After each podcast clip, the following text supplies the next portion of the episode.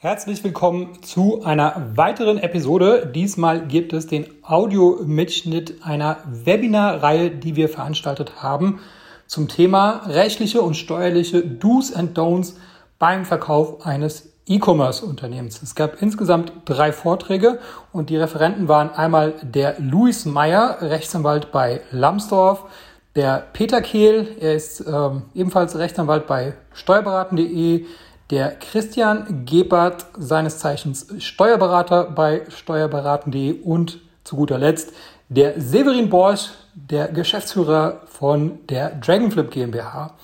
Genau, die Ansage, die ich jetzt mache, die wird bei allen drei die gleiche sein. Ja, wir haben jetzt das erste Webinar schon aufgezeichnet und dann äh, die nächsten Webinare werden folgen. Das bedeutet, wenn du das jetzt beim zweiten Mal dir anhörst, dann kannst du praktisch die erste Minute skippen. Viel Spaß bei den Aufzeichnungen. Ja, dann lass uns doch vielleicht mal direkt zum Thema kommen, damit wir die äh, Zuschauer jetzt nicht noch äh, zu sehr mit den technischen Dingen langweilen. Also ich begrüße euch auf jeden Fall auch nochmal. Äh, willkommen von meiner Seite. Ähm, ich bin Steuerberater bei steuerberaten.de. Wir haben uns auf Online-Händler spezialisiert. Und äh, ja, die aktuelle Marktlage führt natürlich auch dazu, dass das Thema Unternehmenskauf, Unternehmensverkauf immer wieder ein, äh, ein aktuelles Thema ist. Und ähm, so die üblichen Fragen, die sich da so stellen, gerade zur Rechtsform, die habe ich hier mal mitgebracht und äh, wollte ich euch einfach mal vorstellen. Ähm, und äh, mein Ziel ist es, dass man als Online-Händler, der jetzt äh, vielleicht aktuell mit dem Unternehmenskauf äh, oder Verkauf auch vor allem äh, spielt, aber das vielleicht auch langfristig natürlich als Option nicht ausschließt, ähm, schon mal auch gute Entscheidungen treffen kann, was vielleicht die, ob die aktuelle Rechtsform die richtige dafür ist, äh, ob es vielleicht äh, bessere Varianten gibt, um dann für diesen Exit auch gut aufgestellt zu sein. Peter, willst du dich auch noch mal kurz vorstellen? Ach so, ja. Hallo. Äh, musste jetzt erstmal entmuten. Ja, Peter Kehl, Rechtsanwalt, Fachanwalt für gewerblichen Rechtsschutz. Äh, arbeite eng mit Christian zusammen. Äh, wir haben auch relativ viele Unternehmenstransaktionen jetzt schon begleitet zusammen. Ja. Ähm, meistens sind es äh, dann so Aufkäufe von äh, Bestandsunternehmern, äh, Unternehmen, die sozusagen einen Konkurrenten zum Beispiel übernehmen, ja, der, äh, der äh, im, am Markt tätig ist. Gerade im Online-Bereich gibt es das relativ oft, ja, wo sich zwei eine Weile äh, kritisch, sehr kritisch gegenüber beäugen, ja, und um nicht zu sagen, einen kleinen Krieg führen äh, und dann irgendwann einer die Lust verliert und dann anbietet, äh, übernimmt mich doch.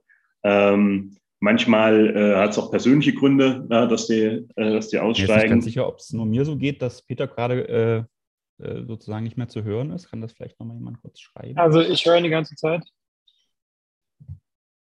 Christian, du verstehst mich immer nicht. Genau, im Chat vielleicht nochmal. Kann man, kann man Peter hören? Er hört ihn auch im Chat. Also das, das ist, äh, scheint grundsätzlich zu funktionieren. Ja. Okay. Manchmal ist es äh, äh, Hintergrund eben auch äh, persönliche äh, Dinge, ja, dass vielleicht jemand sein, ähm, äh, sein, sein Geschäft aufgibt aus Alters-, Krankheits- oder anderen Karriereoptionen ähm, und äh, das dann eben äh, sozusagen dann weiter veräußert. Und ähm, ja, ab und zu äh, gibt es natürlich auch die Fälle, wo jemand gezielt einen Exit geplant hat und äh, dann rausgeht. Und ähm, da sind natürlich immer so ein paar unterschiedliche Geschichten zu beachten. Äh, also gerade bei letzterem hat man es ja dann häufig, dass die Vorbereitungen schon ganz professionell gemacht sind, sodass dann sowohl von der Steuerseite als auch von der rechtlichen Seite die Probleme geringer sind, ähm, als wenn einer ja bisher nicht damit gerechnet hat äh, und vielleicht zum Beispiel aus steuerlicher Sicht oder Steuerberatungssicht äh, die gesamte Buchführung der letzten sieben Jahre noch nachzuholen ist. Ja, ja vielleicht so viel von mir. Alles klar. Ich habe auch gesehen, ich bin zu leise, ich spreche jetzt lauter, ja, also gebt gern Bescheid, wenn das immer noch nicht passt. Ich habe eine ganz kleine Präsentation vorbereitet. Ich würde mal meinen Bildschirm teilen, ähm, damit wir da zusammen draufschauen können. Ja, also die wichtigsten Steuerregeln für Verkäufer von Online-Shops. Ähm, da ist aus meiner Sicht äh, zunächst mal natürlich die Rechtsform ganz entscheidend. Ähm, und äh, da gibt es ja äh, vier oder eigentlich drei Rechtsformen, die äh, so eigentlich bei uns gebräuchlich sind. Das sind, das sind natürlich das Einzelunternehmen, der häufigste Weg, wie man in den Onlinehandel startet. Ähm, natürlich erstmal einfach zum Gewerbeamt gehen und das äh, Unternehmen auf seinen eigenen Namen anmelden, anmelden. Wenn man das tut, ist man ein Einzelunternehmen. Dann gibt es natürlich noch die Möglichkeit der Personengesellschaft, wenn man mit verschiedenen Partnern das zusammen macht und dann eine der Rechtsformen der Personengesellschaften wählt, also die GBR, KG, OHG zum Beispiel. Äh, dann gibt es die Kapitalgesellschaft, das ist die GmbH oder die äh, UG. Das ist natürlich jetzt mittlerweile auch häufig anzutreffen. Und äh, ganz spannend dann natürlich für den Unternehmensverkauf die Holdingstruktur. Und ich möchte mal äh, jetzt als nächstes diese vier Rechtsformen äh, kurz gegeneinander abgrenzen, gerade mit Bezug auf den äh, Unternehmensverkauf. Und ähm, hier gehe ich zunächst nochmal äh, erstmal auf die Verkäuferseite ein. Ja, wenn wir hier nochmal kurz zurückspringen, das sind ja jetzt hier wahrscheinlich die meisten, die zuhören, wollen ja eher dann irgendwann mal verkaufen, vielleicht auch mal ein Unternehmen dazu kaufen. Da gibt es auch interessante Informationen, aber zunächst geht es mal darum, äh, was passiert, wenn man verkauft. Und die äh, erste Rechtsform, die man natürlich dann üblicherweise äh, kennt, ist das Einzelunternehmen, hatte ich ja gerade schon beschrieben. Hier ist aus meiner Sicht oft das Problem, die meisten Online-Shops äh, werden ja dann sozusagen mit eigener Mühe, Arbeit, Ideen entwickelt und oft nicht äh, irgendwo anders aufgekauft. Ja, also das kennt man natürlich bei Industrieunternehmen, da hat man mal eine Million für bezahlt, um das Unternehmen zu bekommen. Man verkauft es für anderthalb Millionen weiter. Dann ist natürlich der, der Preis, den man dafür bekommt, äh, davon kann man dann noch was abziehen, weil man ja auch Aufwendungen hatte, um das zu erwerben. Und das ist eben im Onlinehandel nach meiner Erfahrung oft nicht so, weil man eben sich die ganzen Werte, die es im Onlinehandelsgeschäft gibt, natürlich selbst aufgebaut hat. Also das Listing bei, bei den Marktplätzen, die, die Domain, die Website, den Kundenstamm und so weiter. Das findet man in der Regel in den Büchern nicht. Und deswegen kann man das dann auch von dem Kaufpreis, den man gezahlt bekommt, nicht abziehen. Das führt also letztendlich dazu, dass man im Endeffekt immer erstmal einen relativ hohen Veräußerungsgewinn hat, den man versteuern muss. Und äh, wenn man jetzt also als Einzelunternehmer äh, unterwegs ist, führt das dann halt auch dazu, dass man diesen ähm, Veräußerungsgewinn mit seinem persönlichen progressiven Steuersatz versteuern muss. Und das ist ja den meisten bekannt. Der ist eben natürlich bei niedrigen Einkünften teilweise null, wenn man unter dem Grund, äh, Grundfreibetrag ist, oder eben sehr hoch. Ähm, bei 42 Prozent ist man relativ schnell, so ab einem Einkommen von 50, 60.000 Euro. Und dann ähm, wenn man über 250.000 Euro hat, ist man auch schnell in diesem reichen Steuersatz von 45 Prozent. Also hier kann es dann schon zu hohen Steuersätzen kommen. Ähm, es gibt auch äh, wenige Erleichterungen für den Verkauf von Einzelunternehmen. Da gibt es eigentlich zwei Regelungen, die relevant sind. Das eine ist ein Freibetrag und ein äh, hälftiger Steuersatz, den man anwenden kann. Den, den bekommt man aber nur, wenn man über 55 ist oder äh, schon berufsunfähig ist. Und das ist ja meistens bei Online-Händlern eher nicht so das Alter, das man da antrifft. Deswegen habe ich das jetzt mal so ein bisschen ausgeklammert. Das heißt, die einzige äh, Steuerbegünstigung, die da noch bleibt, ist die sogenannte Fünftelregelung. Ähm, ja, die ist, ist, tendenziell komplex. Die greift vor allem, wenn man ansonsten nicht so viele Einkünfte hat. Ähm, wenn man also noch nicht in dem Spitzensteuersatz ist und durch den Unternehmensverkauf in den Spitzensteuersatz kommt, dann kann die fünfte Regelung von Vorteil sein. Ähm, ist aber meistens bei Online-Händlern auch nicht so, weil, weil man ja da eigentlich sonst schon ganz gut verdient. Ähm, das heißt, bei Einzelunternehmen bleibt es in der Regel dabei, dass der persönliche Steuersatz anzuwenden ist, der, der Höchststeuersatz, weil man ja ansonsten schon laufende Gewinne aus dem Onlinehandel erzielt. Das heißt, das ist jetzt für den Verkäufer gar nicht so äh, die spannendste Lösung. Ähm, ich will mal die anderen Rechtsformen äh, noch, noch erläutern, bevor wir das dann vielleicht auch so ein bisschen einordnen. Äh, übrigens, ich habe jetzt den, den Chat nicht im Blick. Ne? Also wenn es konkret jetzt Fragen schon dazu gibt, äh, würde ich mich freuen, wenn sich zum Beispiel Peter dann einfach mal meldet äh, und mir das kurz reinruft. Okay. Ähm, dann gibt es natürlich noch die Personengesellschaft, hatte ich gerade schon äh, äh, erläutert, gibt es auch viele Varianten davon. Ja, der, der, einfachste Weg ist einfach, wenn man mit einem Partner zusammen den Onlinehandel startet, dann ist man eigentlich automatisch eine GBR, also und damit auch eine Personengesellschaft. Und äh, dann gibt es natürlich noch verschiedene andere Varianten davon, die OHG oder die KG, wenn man sich dann in das Handelsregister eintragen lässt. Und äh, hier kann man eigentlich sagen, aus steuerlichen Gesichtspunkten ähm, ist es so, dass, dass, dass die Personengesellschaft genauso behandelt wird wie das Einzelunternehmen. Das heißt, da kommen dann dieselben steuerlichen Folgen zum Tragen, nämlich dass man äh, eben auch den, den persönlichen Steuersatz letztendlich anwenden muss. Ähm, es gibt allerdings bei der Personengesellschaft, da wird vielleicht, kann ja Peter gleich auch noch mal eins, zwei Sachen zu sagen, gibt es natürlich schon Vorteile gegenüber äh, dem Einzelunternehmen.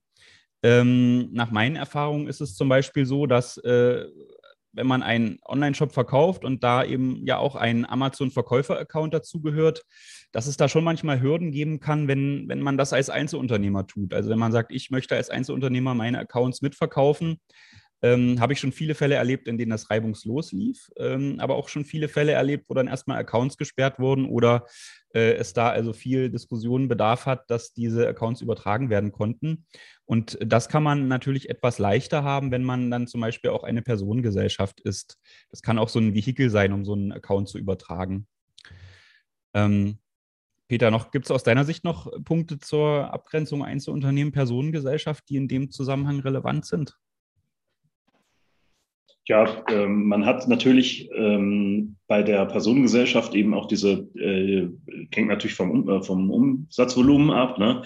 aber äh, hat man natürlich auch andere äh, Buchführungspflichten und Kontrollen und das kann dann, äh, wissen wir ja aus Erfahrung, äh, eben dazu führen, dass, dass vielleicht die bisher nicht so, äh, das interessiert vielleicht auch Käufer vor allem, ja, ähm, die da Assets übernehmen wollen, vielleicht Dinge nicht so geführt wurden, äh, wie man das eigentlich hätte machen müssen, was bei einer Kapitalgesellschaft häufig, also nicht immer, aber häufig nicht der Fall ist, weil da ja zwingend ein Steuerberater oder man auch selber, aber auch häufig ist dann Steuerberater mit integriert worden vorher, äh, dann eine, äh, entsprechende äh, Abschlüsse und Bilanzen eben macht, ja, sodass dann häufig, also ist auch nicht, die ist nicht immer so, aber häufig für Käufer das Problem bei den Einzelunternehmen ist, ähm, dass man immer nicht so ganz genau weiß, äh, was man am Ende kauft. Äh, und ähm, da die Risiken, finde, meine ich, zumindest etwas höher sind, als wenn man es äh, eine Kapitalgesellschaft ist.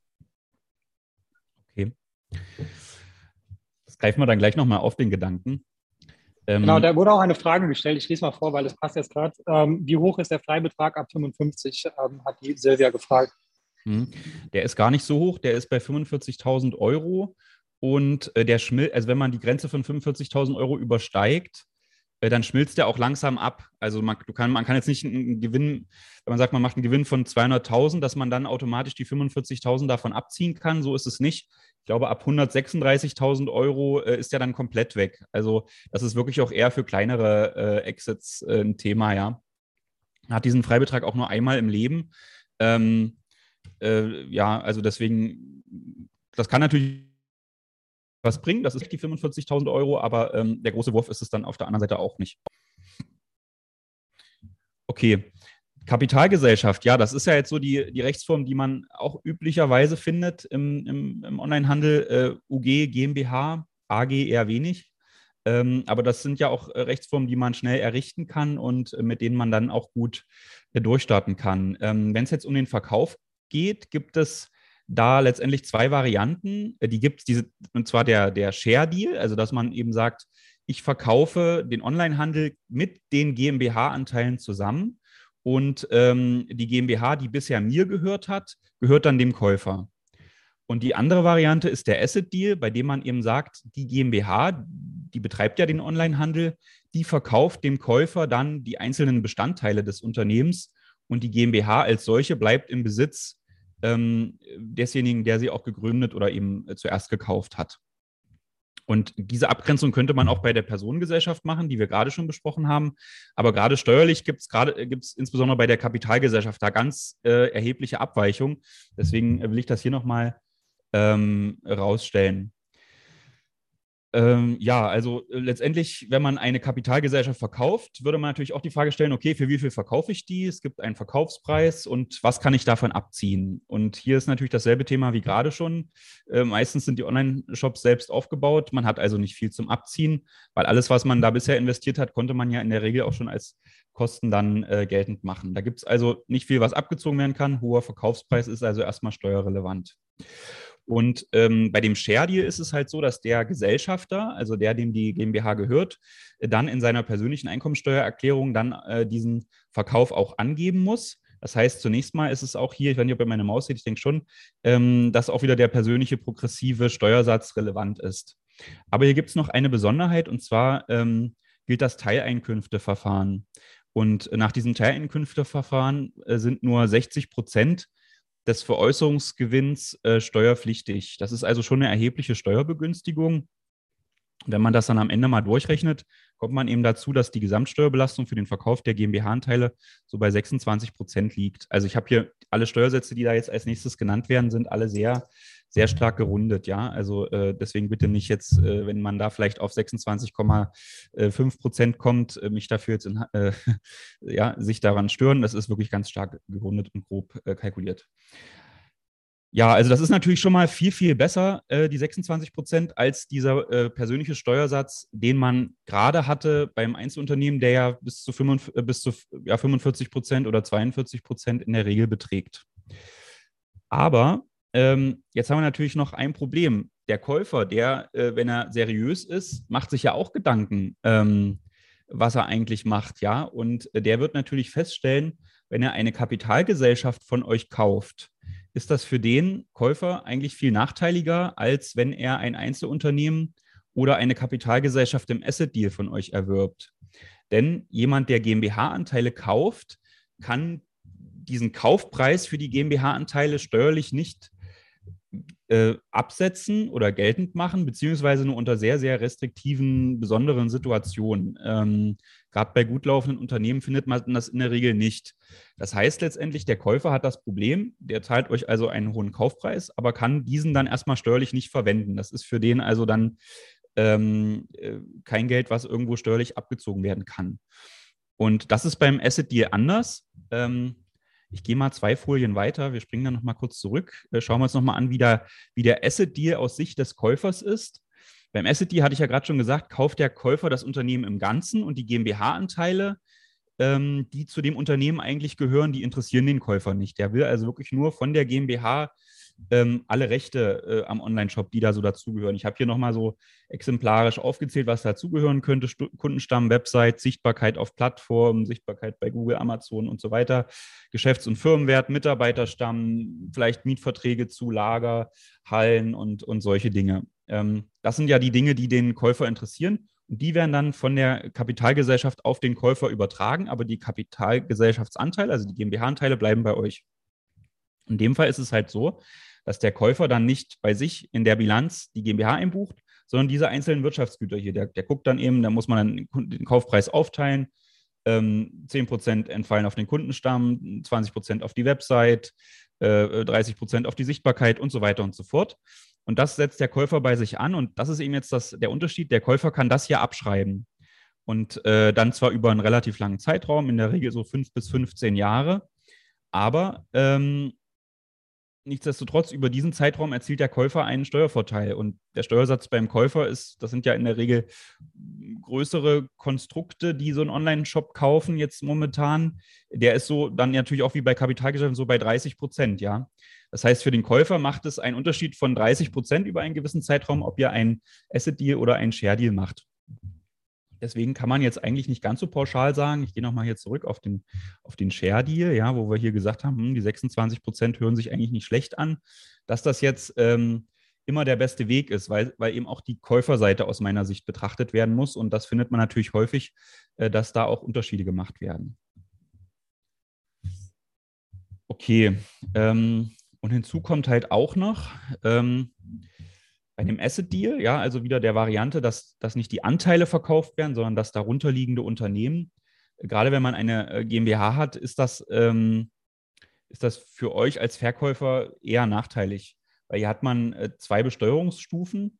Als erstes müsste die äh, GmbH selbst ähm, erstmal die, die eigene Steuerbelastung tragen. Die liegt bei GmbHs meistens so bei 32 Prozent, kommt immer so ein bisschen darauf an, in welcher Gemeinde man ist. Ähm, aber so roundabout kann man das für die großen Städte eigentlich so sagen. Ähm, das ist die erste Steuerbelastung, die weggeht. Und dann ist das Geld, was erzielt wurde aus dem Verkauf der Assets des, des Online-Shops, ähm, das ist dann natürlich auch erstmal Vermögen der GmbH und ihr könntet das jetzt nicht einsetzen, um euch damit zum Beispiel euer Einfamilienhaus zu kaufen oder in den Urlaub zu fahren oder solche Sachen, äh, dafür bedarf es dann immer noch mal einer Gewinnausschüttung von der GmbH äh, an euch persönlich. Und dafür fällt dann auch noch mal eine Steuerbelastung von 25 Prozent an. Wenn man das mal zusammenrechnet, ja, hätte man eine äh, Steuerbelastung bei einer Gesamtausschüttung von 49 Prozent.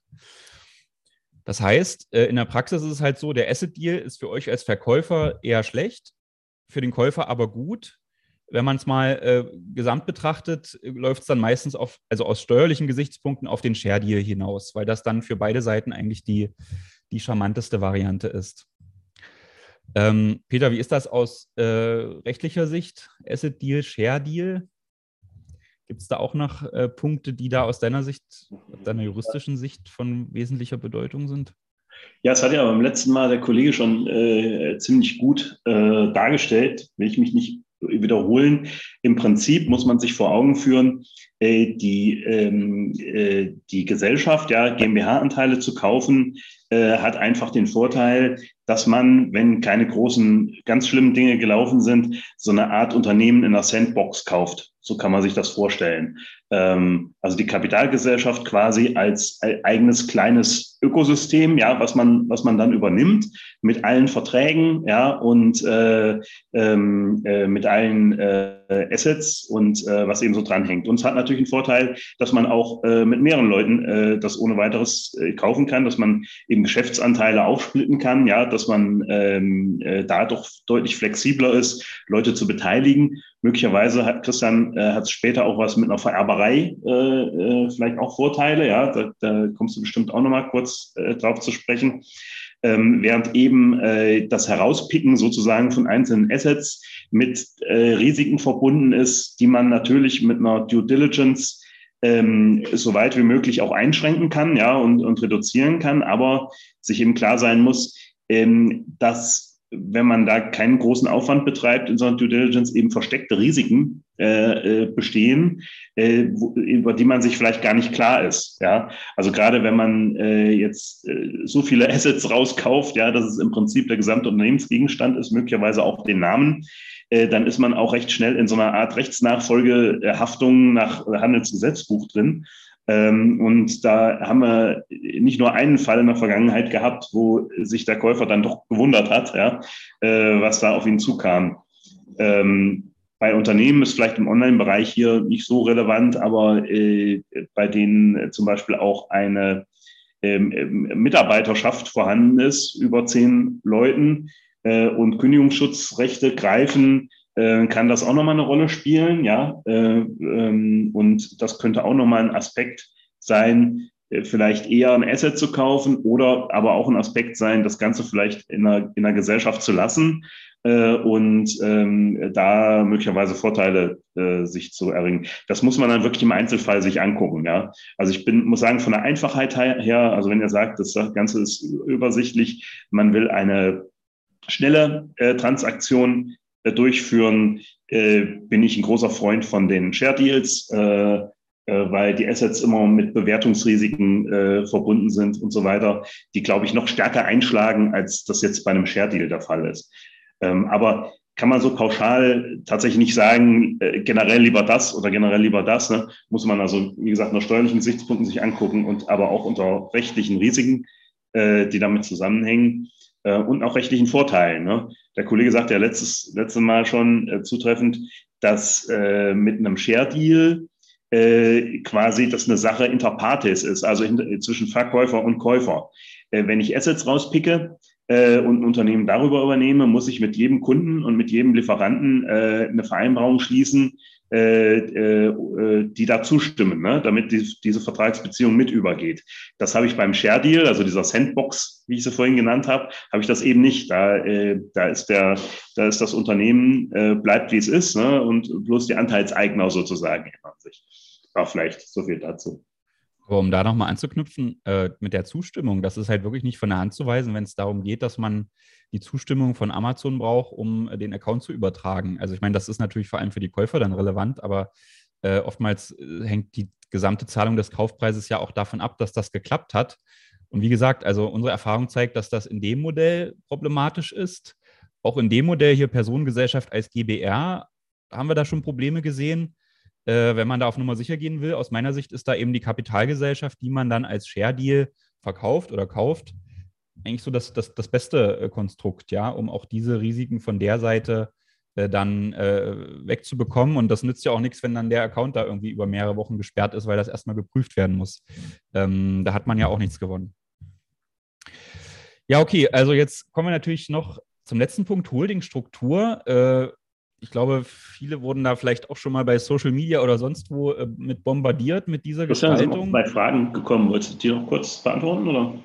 Genau, so, das ja. wollte ich auch gerade sagen. Soll, soll, ich grundsätzlich immer die Fragen stellen oder Ja, ich glaube, das wäre ganz gut. Also, ich weiß nicht, wie ihr genau, mit dem dann, Bildschirm teilen, dann noch den Chat. Wenn du das machen könntest, wäre das, glaube ich. Ich mache das immer. Ich mache immer, wenn du ein nächstes Thema anreißt, dann, dann mache ich die Fragen ja. von dem davor. Genau. Mhm. Also, der, erst, die erste Frage ist von Tom. Wie viel höher liegen die Verkaufspreise circa bei einer Personengesellschaft durch die mögliche Abschreibung? Also, das, was der Luis letztes Mal schon beantwortet hat, es gibt einen Schnaps obendrauf, aber vielleicht kannst du es noch ein bisschen genauer beantworten. Ja, also ich hatte ja gerade gesagt, dass der ähm, Käufer damit, äh, wenn er eine, wenn er, wenn der Käufer eine GmbH ist, dann hat er eine Steuerbelastung auch eben etwa von 32 Prozent oder 30 Prozent. Mal, rechnen wir mal mit 30 Prozent.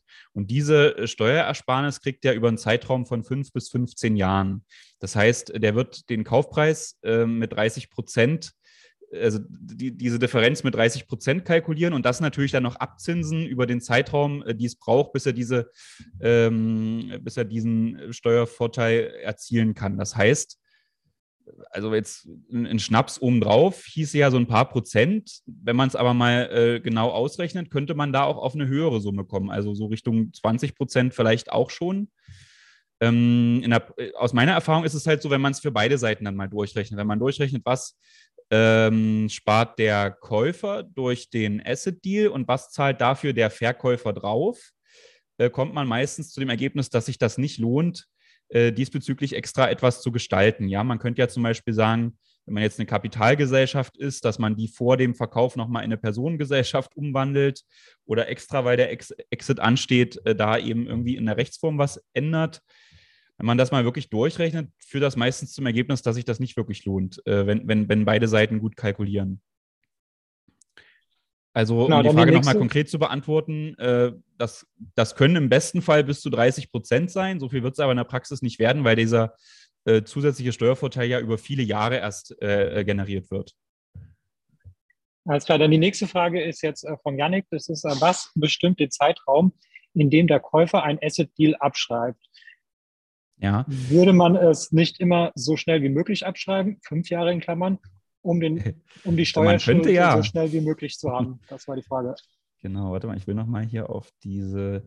Genau, also es hängt halt ganz konkret davon ab, ähm, für was der Kaufpreis be äh, bezahlt wird. Und da würde ich auch immer empfehlen, dass man dann im Kaufvertrag schon eine entsprechende Aufteilung macht, weil die ist natürlich dann erstmal Käufer und Verkäufer sind ja erstmal fremde Dritte in der Regel, die kennen sich nicht. Das heißt, auch das Finanzamt muss davon ausgehen, dass das, was da im Kaufvertrag steht, erstmal eine gewisse Relevanz hat.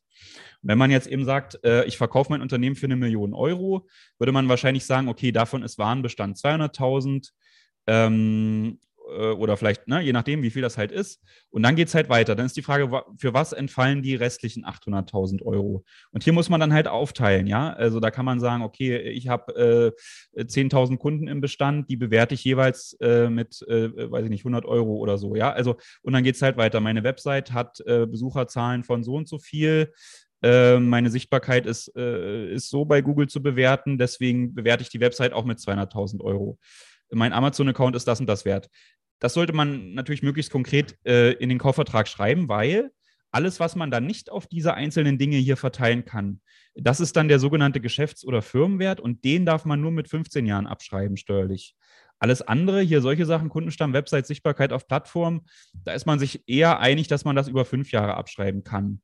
Und das ist dann so ein bisschen das Geschick, äh, möglichst viel der, der gezahlten Werte auf diese Position hier zu verteilen, um das dann äh, schneller abschreiben zu können. Äh, das, was man nicht verteilen kann, muss man im Zweifel über 15 Jahre abschreiben. Ja, also deswegen, man ist nicht völlig frei, aber man kann natürlich gut gestalten. Genau, die nächsten Fragen, die sind von Moritz, aber die, die halte ich jetzt mal zurück, weil möglicherweise wirst du das vielleicht beantworten, aber falls nicht, dann lese ich dir die Fragen von Moritz gleich nochmal vor. Das geht nämlich um die Holding. Das ist ja das nächste Thema bei dir. Genau. Ähm, genau. Ja, Holding, ich habe hier mal so ein, äh, das ist natürlich jetzt so ein Steuerberater-Schaubild, ja, ist nicht besonders schön, aber ähm, nur noch mal kurz zur Verdeutlichung, was ist eigentlich eine Holdingstruktur? Ähm, die klassische Holdingstruktur, die halt auch die Steuervorteile bringt, sieht so aus, dass es oben eine Holding-Kapitalgesellschaft gibt. Das, ich habe jetzt hier genannt, habe das hier genannt Holding GmbH, könnte aber auch eine Holding AG sein oder eine Holding UG. Ähm, sogar auch eine Limited oder eine Limited jetzt vielleicht nicht mehr äh, eine, eine, britische, aber eine Stiftung oder so. Ja, aber wir machen mal hier mit der Holding GmbH weiter, äh, weil das die klassische Variante ist. Und die, ähm, diese GmbH hat keinen anderen Zweck in der Regel, als andere GmbH-Anteile zu halten, nämlich an derjenigen GmbH, an einer zweiten GmbH, die dann letztendlich den Online-Shop betreibt. Ja, also das heißt, die Kunden hier irgendwie von Amazon oder so, die kaufen dann bei dieser Gesellschaft ein die erzielt Gewinne, trägt die Kosten für Mitarbeiter und so weiter und was übrig bleibt, kann die hier an die Holding GmbH ausschütten, muss sie nicht, also, aber ja, also so, und dann ist, das ist halt diese Trennung zwischen den beiden Gesellschaften. Und wenn man das Ganze jetzt verkaufen will, kann man eben sagen, okay, ich verkaufe hier nur diese äh, Onlinehandel GmbH und meine Holding bleibt bestehen. Ähm, und den Kaufpreis vom Investor, den bekommt die Holding, Holding GmbH. Das ist eigentlich so das Modell, äh, äh was da aufzustellen ist. Und wenn man das Modell hat, äh, passiert Folgendes, genau, ähm, dass die Holding äh, die Beteiligung an der Onlinehandel GmbH nahezu steuerfrei verkaufen kann. Äh, die erste Stufe wäre eben, dass die Holding den Veräußerungsgewinn versteuern muss. Und äh, weil äh, es da eine besondere Steuerbefreiung gibt für den Verkauf von GmbH-Anteilen, kommt es letztendlich dazu, dass sich nur eine Steuerbelastung von 1,5 Prozent ergibt. Ähm, das, zu dem Ergebnis kommt man, weil 95 Prozent des Veräußerungsgewinns steuerfrei sind. Und mit einer äh, Steuerbelastung von durchschnittlich 30 Prozent hat man letztendlich 1,5 Prozent Steuerbelastung.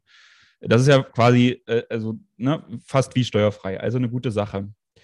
Ähm, jetzt muss man aber berücksichtigen, wenn man das macht, ich gehe nochmal hier zu meinem Schaubild zurück, dann hat die Holding GmbH hier den Kaufpreis bekommen, ja. Das heißt, hier liegt dann auch das Geld.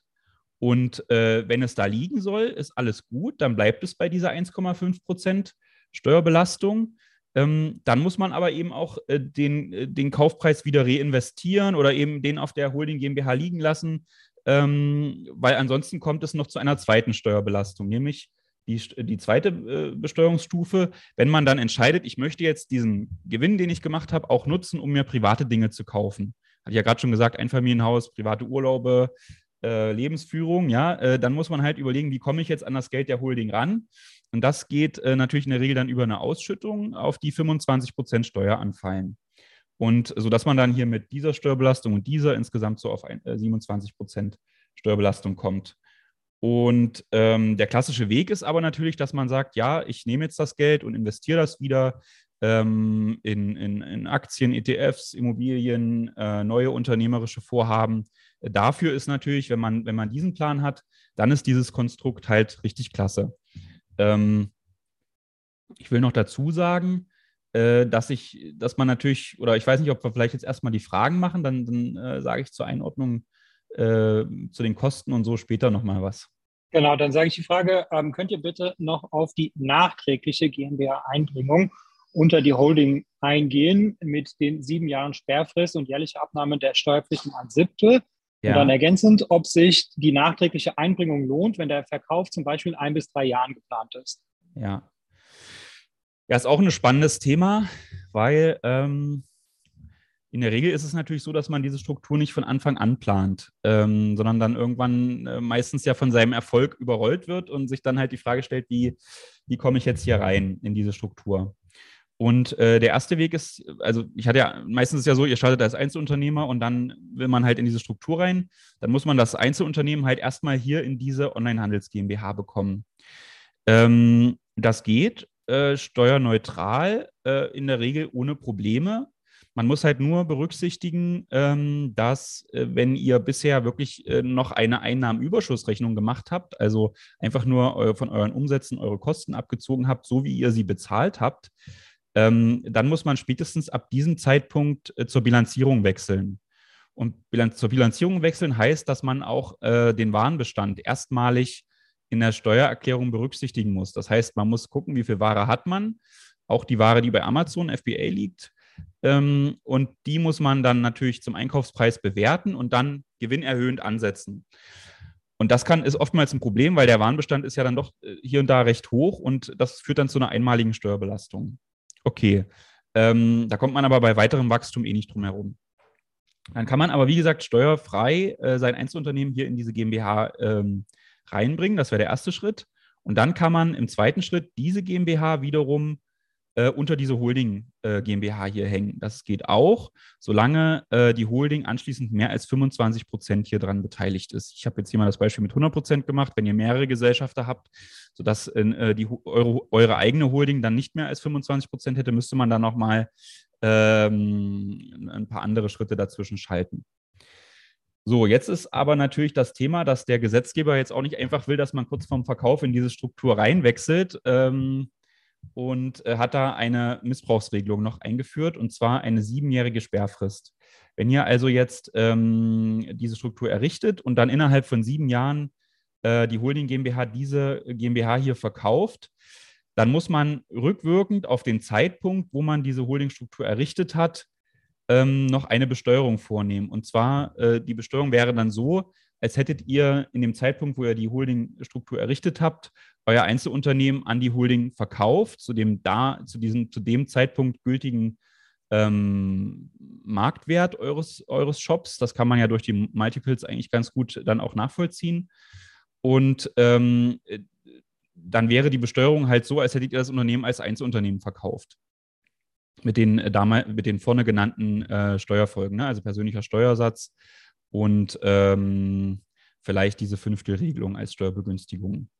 Und diese siebenjährige äh, Frist äh, schmilzt jedes Jahr um ein Siebtel ab. Also das heißt, wenn ihr das die Holdingstruktur errichtet und nach drei Jahren dann sagt, okay, jetzt hier äh, habe ich ein gutes Angebot, jetzt verkaufe ich die GmbH, müsste man diese rückwirkende Besteuerung äh, noch mit vier Siebtel, weil ja erst drei Jahre von den sieben abgelaufen sind, ähm, durchführen.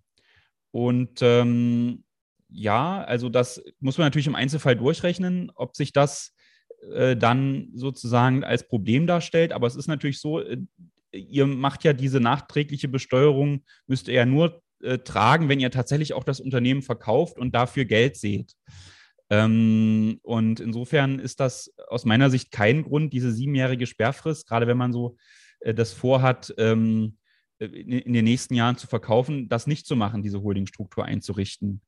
Man muss natürlich jetzt sagen, wenn das dann schon äh, nach einem Jahr oder so erfolgen muss, äh, soll der Verkauf, muss man sich die Frage stellen, ob die ganzen Kosten hier für die Struktur, ja, da muss man natürlich auch überlegen, jeder Einbringungsschritt vom Einzelunternehmen in die GmbH hier rein, die kostet sicherlich, weiß ich nicht, 2.000, 3.000, 4.000 Euro. Dann die Umwandlung von hier nach hier wird sicherlich nochmal ein paar tausend Euro kosten.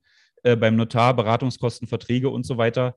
Äh, da muss man natürlich die Frage stellen, lohnt sich das, ähm, wenn man weiß, man verkauft eh in ein paar Monaten und wenn man den Steuervorteil dann nicht bekommen kann, weil das, weil noch nicht mal das erste Jahr abgelaufen ist.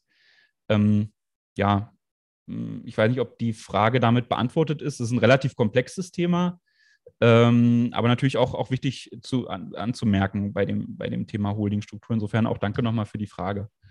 Es gibt natürlich äh, auch noch weitere Gründe, jetzt nicht nur die Holdingstruktur zu wählen, ja, ähm, äh, außer, äh, also außerhalb dieser äh, steuerlichen Aspekte. Äh, zum Beispiel bietet sich an, wenn ihr mehrere Geschäftsbereiche habt, in denen ihr tätig seid, äh, dann eben auch äh, aus Haftungsgründen zu sagen, ich mache eine, ich mache eine Holdingstruktur und gründe eben für die einzelnen Geschäftsbereiche jeweils eine, äh, eine Kapitalgesellschaft, die zu 100 Prozent eben der Holding gehört. Ähm, und äh, da äh, bieten, also da bieten sich, glaube ich, auch steuerliche Vorteile noch ne, innerhalb der, äh, der Tochtergesellschaften, äh, aber vor allem, vor allem auch rechtliche ähm, im Zusammenhang mit Insolvenzrisiken und äh, ähnlichen Geschichten kann man da äh, das Risiko ganz gut aufteilen. Ne?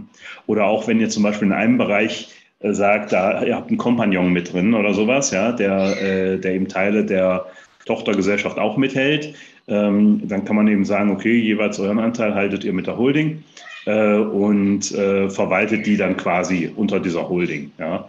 Und äh, die steht dann, die Holding steht quasi dann nochmal wie ein Puffer zwischen euch persönlich und äh, dem jeweiligen, der jeweiligen Gesellschaft. So, dann noch, noch eine Frage ähm, zur Holding. Gelten die sieben Jahre auch, wenn man erst eine Holdingstruktur hat und dann eine zusätzliche GmbH für einen neuen Shop gründet?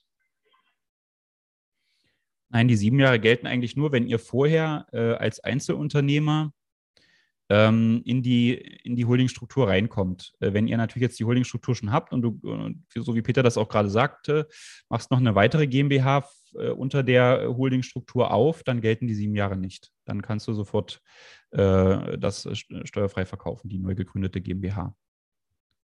Ja, wenn die das Geschäft neu aufbaut, dann ist das kein Problem. Wenn das Geschäft von außen, von einem bestehenden Einzelunternehmen dort steuerfrei reingebracht wird, dann gibt es diese, diese Sperrfrist, die zu beachten ist.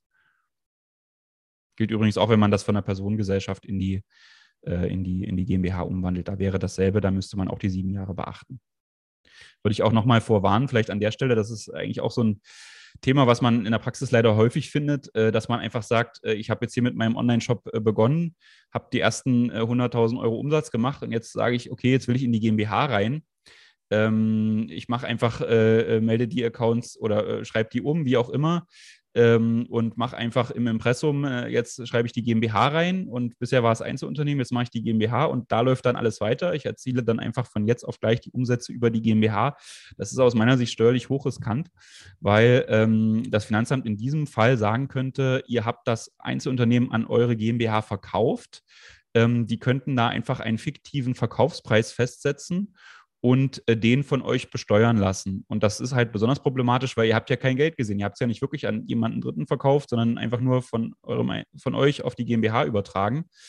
Ähm, deswegen möchte ich da echt zur Vorsicht warnen, weil es gibt halt eine Möglichkeit, das steuerneutral zu machen. Dafür muss man aber einen bestimmten Vertrag beim Notar beurkunden lassen. Also es kostet dann halt ein paar hundert Euro oder vielleicht auch tausend. Äh, aber dann ist die Sache geregelt und ihr habt das steuerliche Risiko nicht. Also das ähm, wirklich nochmal ein ganz großer Tipp, äh, wenn, wenn das Thema ansteht, von der, vom Einzelunternehmen auf die GmbH zu wechseln, auf keinen Fall einfach alles umschreiben, sondern unbedingt mit dem Steuerberater über den Notar äh, das Einzelunternehmen in die GmbH einbringen. Also das wäre der, wär der Fachbegriff, es muss eine Einbringung stattfinden.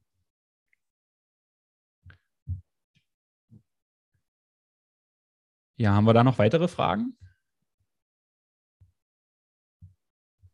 Nee, keine weiteren Fragen. Kannst weiter mit dem Thema machen. Okay. Gut. Ähm, ich habe jetzt noch so ein bisschen, das ist jetzt vielleicht so der, ähm, der Teil, der auch noch mal so ein bisschen fingerzeigend ist aus, aus meiner praktischen Erfahrung, weil natürlich das Thema ist, wenn man das Unternehmen verkaufen will, äh, was wird da so eigentlich geprüft? Wir haben natürlich auch schon Käufer oft begleitet bei dem Thema äh, Unternehmenskauf und äh, da findet man natürlich gerade im Onlinehandel auch viele viele Sachen, äh, die man da nochmal äh, zur Diskussion stellen kann, äh, die dann vielleicht auch gute, gute Argumente liefern für die Kaufpreisverhandlungen. Und da wollte ich einfach nochmal so auf so ein paar Dinge eingehen, äh, die da aus meiner äh, Erfahrung wichtig sind. Ähm, dass man natürlich, ja, also das ist halt die, die klassischen Multiples und dann ist natürlich, geht es los mit der Verhandlung. Und äh, da ist eben meine Erfahrung, dass man auch, also wir als Steuerberater da auch oft hinzugezogen werden, um dann eben mit der Aufgabe äh, zu schauen, was man vielleicht findet in dem anderen Unternehmen, äh, wo da so die Dreckecken sind und, äh, und mit diesen Argumenten natürlich einerseits den Käufer schützen will, äh, um ihm zu sagen, äh, das und das Risiko gibt es, das muss man natürlich dann auch bewerten.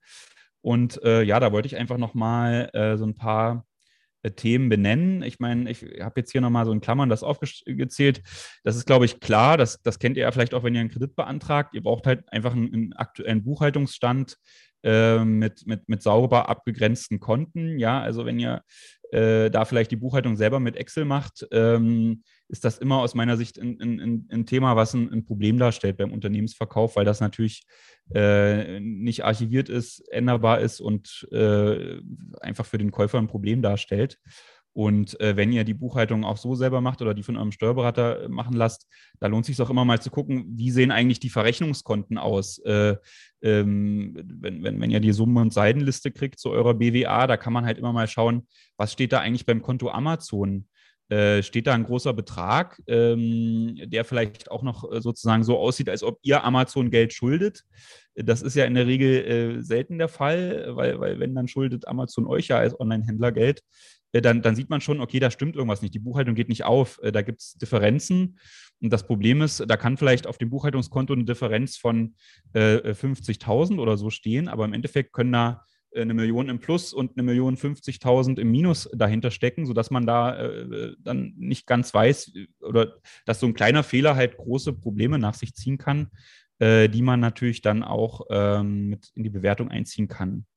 Ich habe ja nochmal das Thema Umsatzsteuer, Lieferschwellen, USS äh, aufgeschrieben. Ich glaube, äh, da äh, äh, wollen wir jetzt nicht so tief einsteigen, ähm, aber da sollte man natürlich auch auf jeden Fall äh, das alles im Griff haben. Also dann auch in die Länder, in die man liefert, äh, dann da entweder registriert sein oder das USS-Verfahren nutzen ähm, oder auch gerade in der Vergangenheit. Das ist natürlich auch so ein Thema. Ähm, das USS-Verfahren gibt es ja erst seit letztem Jahr ähm, und der, davor war es ja so, dass man sich in den Ländern, äh, in die man geliefert hat, äh, bei Überschreitung der Lieferschwellen registrieren musste. Viele Online-Händler haben das natürlich vielleicht auch nicht immer gleich gemacht oder gar nicht. Und äh, da ist natürlich auch das Thema, dass man da ähm, dann genau hinschaut, ob da vielleicht was verpasst wurde, weil da kann natürlich gerade beim ähm, Share-Deal dann immer noch eine Nachforderung kommen für den Käufer. Äh, das sollte man auf jeden Fall im, im Blick behalten. Äh, was man sich natürlich auch immer anguckt, gerade beim Share-Deal sind Betriebsprüfungsberichte, ähm, was da so äh, eben festgestellt wurde durch den Betriebsprüfer. Das heißt, das ist nicht nur ärgerlich, wenn es bei der Betriebsprüfung irgendwelche Feststellungen gibt, weil man dann Steuern nachzahlen muss, sondern weil es vielleicht auch beim Unternehmensverkaufen Hindernis sein könnte. Und äh, das Thema Verfahrensdokumentation macht sicherlich auch Sinn. Einerseits, das ist also so eine Dokumentation, mit der man einfach die Prozesse, die bei sich, die, die man im Unternehmen hat, nochmal schwarz auf weiß aufschreibt. Gerade die Prozesse mit Buchhaltungsrelevanz. Also wo kommen die Daten her? Äh, wie werden die zwischenverarbeitet? Wie landen die dann in der Buchhaltung? Äh, wer ist für was verantwortlich? Äh, das, das, diese Zusammenfassung der Prozesse nennt sich Verfahrensdokumentation und äh, die ist nicht nur gut zum Schutz vor dem Finanzamt, aber eben auch äh, um äh, dann beim Unternehmensverkauf sozusagen da alle, alle Punkte zu bekommen. Ähm, und dann natürlich, ja, hatte ich ja schon gesagt, wenn man da eben was findet, ist das immer eine ganz, gutes, ganz gute Möglichkeit, auch äh, die Kaufpreisverhandlungen zu beeinflussen. Ähm, Peter, gibt es da aus deiner Sicht auch noch rechtliche Punkte, die äh, da von besonderer Brisanz sind? Ja, hier ist auch die Frage ja, äh, mit der Verfahrensdokumentation, ob das auch reicht, wenn man das kurzfristig vom Exit erstellt. Ja, ähm, naja, also ist ja so, zum Beispiel die Verfahrensdokumentation, die das Finanzamt haben will, äh, wenn es um beleglose äh, äh, Buchführung geht. Ja. Ähm, äh, da ist es natürlich so, ähm, dass Sinn und Zweck dieser Geschichte ist, sozusagen sicherzustellen, äh, dass zum Zeitpunkt der Digitalisierung und des Wegwerfens der Papierbelege äh, sichergestellt ist, ja, dass, äh, dem, ähm, dass das alles ordnungsgemäß abgelaufen ist, ja, und dem Finanzamt da womöglich nicht irgendwas entgeht oder die zu viel Vorsteuer zahlen müssen. Deshalb im Prinzip nein, reicht es nicht, ja, sondern muss, man muss ja im Prinzip äh, damit beginnen, sobald man umstellt auf papierlos. Ähm, auf der anderen Seite, da gilt natürlich der alte Grundsatz, wo kein Kläger, da kein Richter. Und wenn so eine Dokumentation existiert, äh, und im Wesentlichen danach auch schon immer vorgegangen wurde, dann müsste natürlich auch erst mal einer auf die Idee kommen, dass es die zum Zeitpunkt der Umstellung nicht gab. Ne? Also das ist natürlich jetzt ein, ein schlechter Ratschlag zu sagen, lasst es drauf ankommen. Das würde ich nicht machen. Ähm, ich weiß, Steuerberaten hat da auch tatsächlich sogar einen Fachmann für, ja, der das, äh, der diese Dokumentationen erstellt. Ähm, das schadet sicherlich nicht, das zu haben. Äh, und das würde ich auch nicht erst vom Exit machen. Äh, kurz vorm Exit habt ihr so viele Probleme, äh, die zu besprechen sind. Also kommt natürlich aufs Unternehmen an. Ne? Viele sind natürlich vorbildlich, buchhalterisch, rechtlich geführt, sodass es da überhaupt keine Probleme gibt. Manche sollen allerdings doch einen Fokus auf ihrem Geschäftsmodell haben und diese Fragen wie Buchhaltung und juristische Feinspitzfindigkeiten äh, so ein bisschen außer Acht lassen. Ähm, und das werden vielleicht sogar die, die meisten sein. Ja. Von daher würde würd ich da dringend empfehlen, das möglichst schnell nachzuholen und äh, möglicherweise da auch ähm, datumsmäßig nicht, mich nicht darauf festnageln zu lassen, dass das erst später erstellt wurde, um es mal vorsichtig auszudrücken.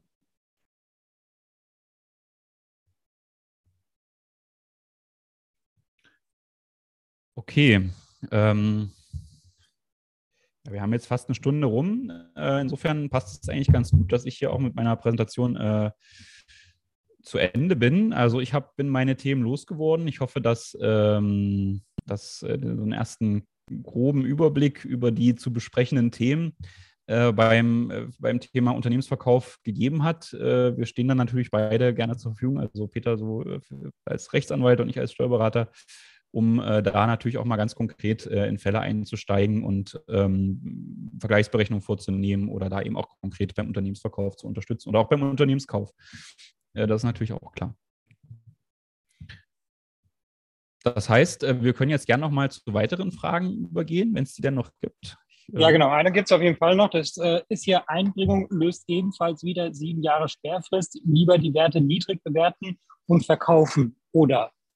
Fragezeichen. Das ist ähm, jetzt so ähm, vorgelesen. Also, wenn du es jetzt nochmal konkretisieren möchtest. Nee, nee, ich glaube, ich weiß, worum es geht. Ähm, okay. Äh, also, äh, wenn du. Warte mal, da gehe ich mal zu meinem Schaubild zurück.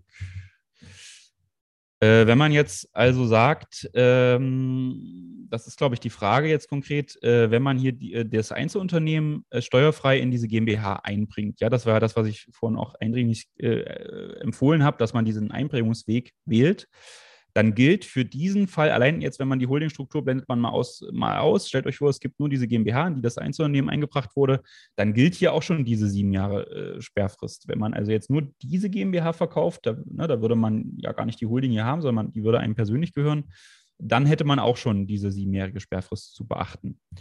Und äh, jetzt ist, glaube ich, die Frage, wenn man jetzt den zweiten Weg geht und sagt, ich will diese GmbH in die Holding übertragen, dann gibt es diese siebenjährige, also das könnte auch schon als Verstoß gegen die siebenjährige Sperrfrist gesehen werden. Allerdings gibt es da im Gesetz eine Ausnahme, wenn diese Übertragung auf die Holding auch zu Buchwerten, so heißt es äh, da zumindest im Gesetzesjargon, also steuerfrei erfolgt. Einige wenige Voraussetzungen zu beachten. Wenn man die beachtet, äh, verstößt man hier durch die Übertragung der GmbH an die Holding nicht gegen die siebenjährige Sperrfrist. Ähm, das, ist, das kann also sichergestellt werden das ist dann die Weitereinbringung. Ja, ich glaube, damit äh, darauf sollte die Frage zielen.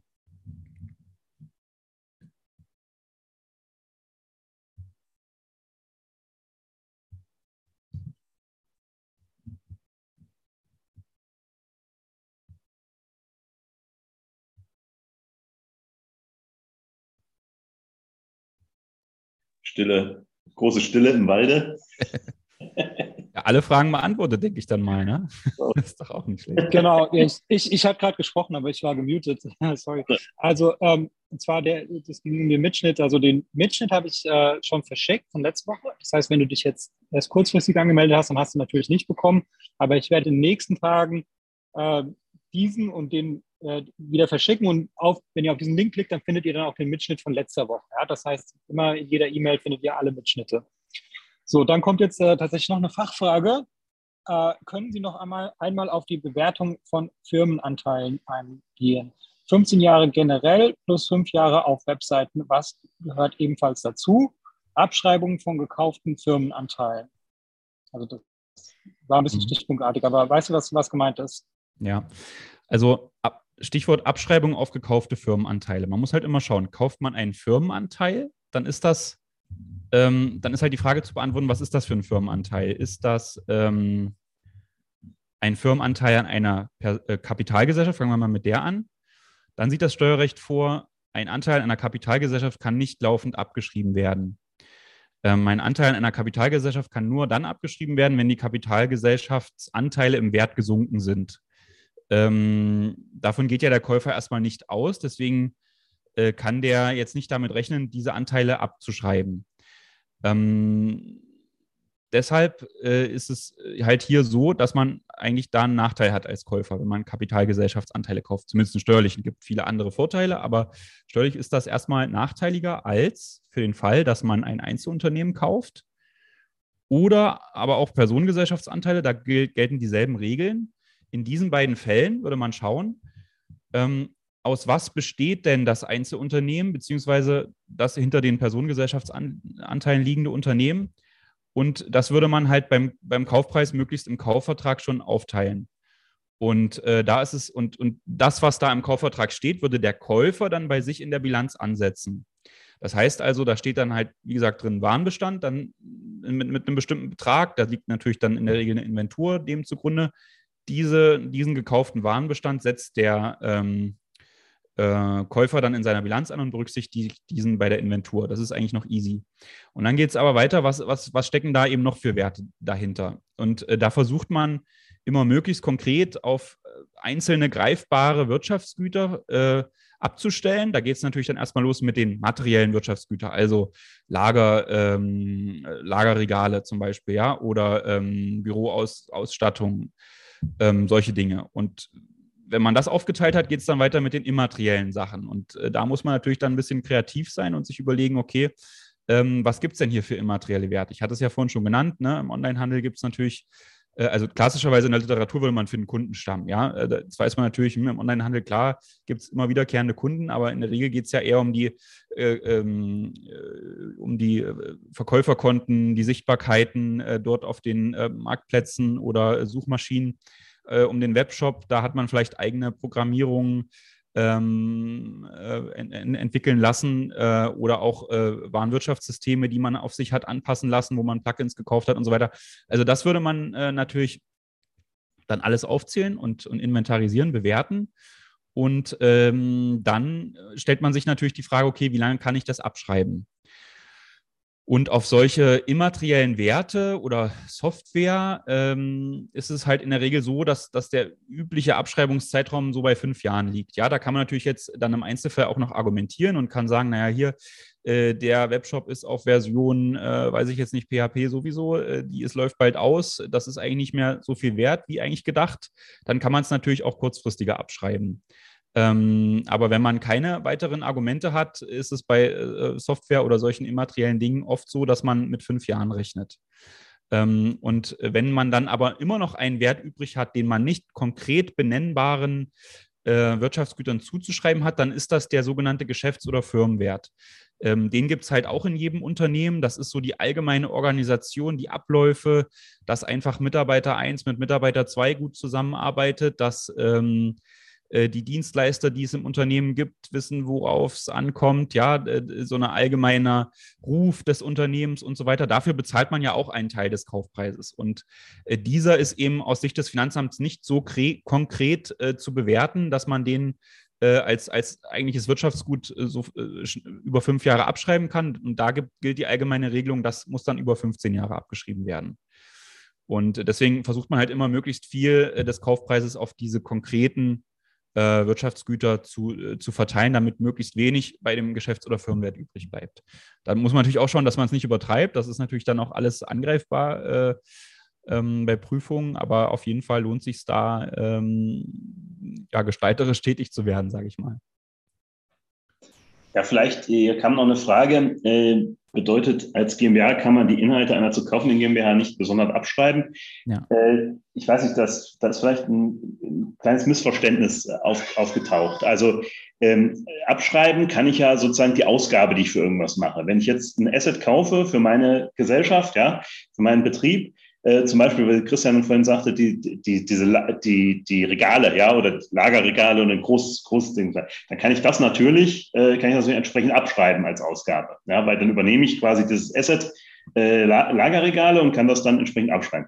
Wenn ich aber Geschäftsanteile kaufe, äh, dann kann ich die Geschäftsanteile der GmbH nicht abschreiben. Äh, was ich aber machen kann, wenn in der, in den, wenn ich 100 Prozent der GmbH kaufe, ja, und dort sind die Regale angeschafft wurden, dann kann ich natürlich in dieser GmbH weiterhin diese, diese Regale abschreiben. Ja, aber das ist ein ganz gutes Beispiel, das du jetzt aufgemacht hast. Wenn es natürlich so ist, dass der vorherige GmbH-Besitzer diese Regale schon abgeschrieben hat, da gibt es ja auch gerade ähm, für ähm, neue Investitionen so auch schöne Abschreibungsmöglichkeiten, Sonderabschreibungen, geringwertige Wirtschaftsgüter und solche Dinge ähm, dann kann man das nicht nochmal machen. Dann hat der, hatte der halt schon die Abschreibung und man äh, übernimmt die Buchwerte bei der GmbH so, wie sie sind und ähm, kann das eben nicht nochmal abschreiben als Käufer. Wenn man, wenn man GmbH-Anteile kauft, ja, zum Beispiel bei einem Einzelunternehmen wäre das anders.